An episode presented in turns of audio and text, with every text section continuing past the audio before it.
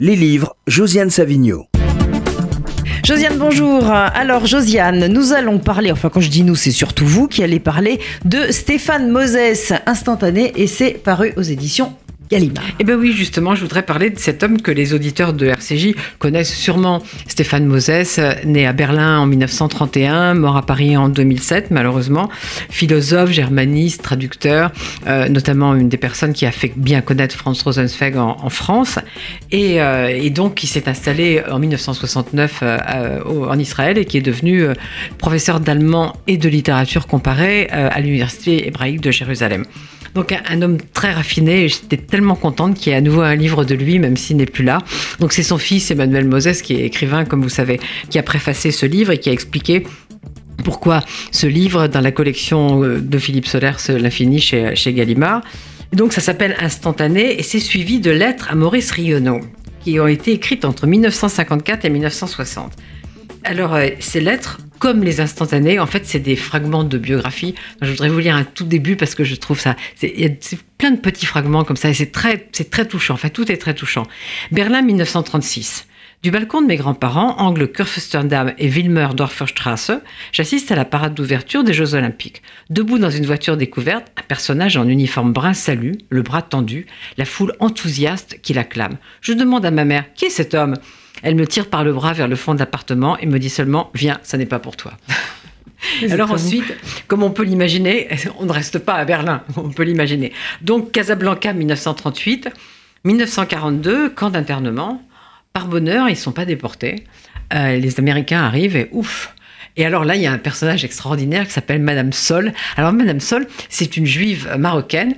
Et là, elle parle le judéo-espagnol et elle trouve tellement bizarre qu'il y ait des juifs qui parlent allemand. Alors ça, ça lui paraît insensé. Mais le fait est qu'il parle allemand. Cela dit, euh, Stéphane Moses, lui, choisit le français et la France. En 1949, la famille devient française et c'est comme vraiment une, révélation. Enfin. Et 1951, il a une bourse pour aller à l'école normale supérieure. Euh, il faut d'abord aller en Cagne à, à, Henri IV, ensuite à l'école normale supérieure. Et c'est là qu'il rencontre ce Maurice Rionneau. Et alors, avec ce Maurice Rionneau, ils ont 20 ans tous les deux, et c'est l'amitié de toute une vie, avec des parcours totalement différents. Comme j'ai dit, Stéphane Moses part à Jérusalem, université hébraïque. Maurice Rionneau fait toute sa carrière à l'université de Grenoble, et il est notamment l'éditeur de la correspondance de Roger Martin Dugard. Mais ces lettres sont très très intéressantes. Ils ont choisi cette période 54-60 parce que euh, ils parlent beaucoup de politique. Il y a toute la question de Mendes France, qu'est-ce qui va se passer avec Mendes France Il y a la guerre d'Algérie qui se profile évidemment.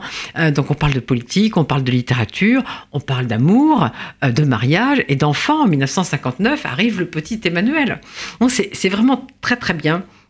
Et en fait, c'est Maurice euh, Rionneau qui est toujours vivant, lui, qui a autorisé la, la publication de, de, ces lettres. Et alors, les instantanés, j'y reviens, sont en deux chapitres. Instantané 1, instantané 2. Et je voudrais parler du dernier, parce que le dernier est de 1968. On est le 13 mai. Et Stéphane Moses, avec sa femme Liliane Clapiche, qui est une artiste, vont à la manifestation du 13 mai. Et ils rencontrent Paul Celan, qu'ils n'ont pas vu depuis des années. Et il se trouve que la foule entonne l'international. Celan la reprend avec enthousiasme. Et Stéphane Moses dit Quant à moi, je ne me sens pas la force de faire chorus. Un an auparavant, au moment de la guerre des six jours, cet hymne avait servi de signe de ralliement à la corde de tous les adversaires d'Israël.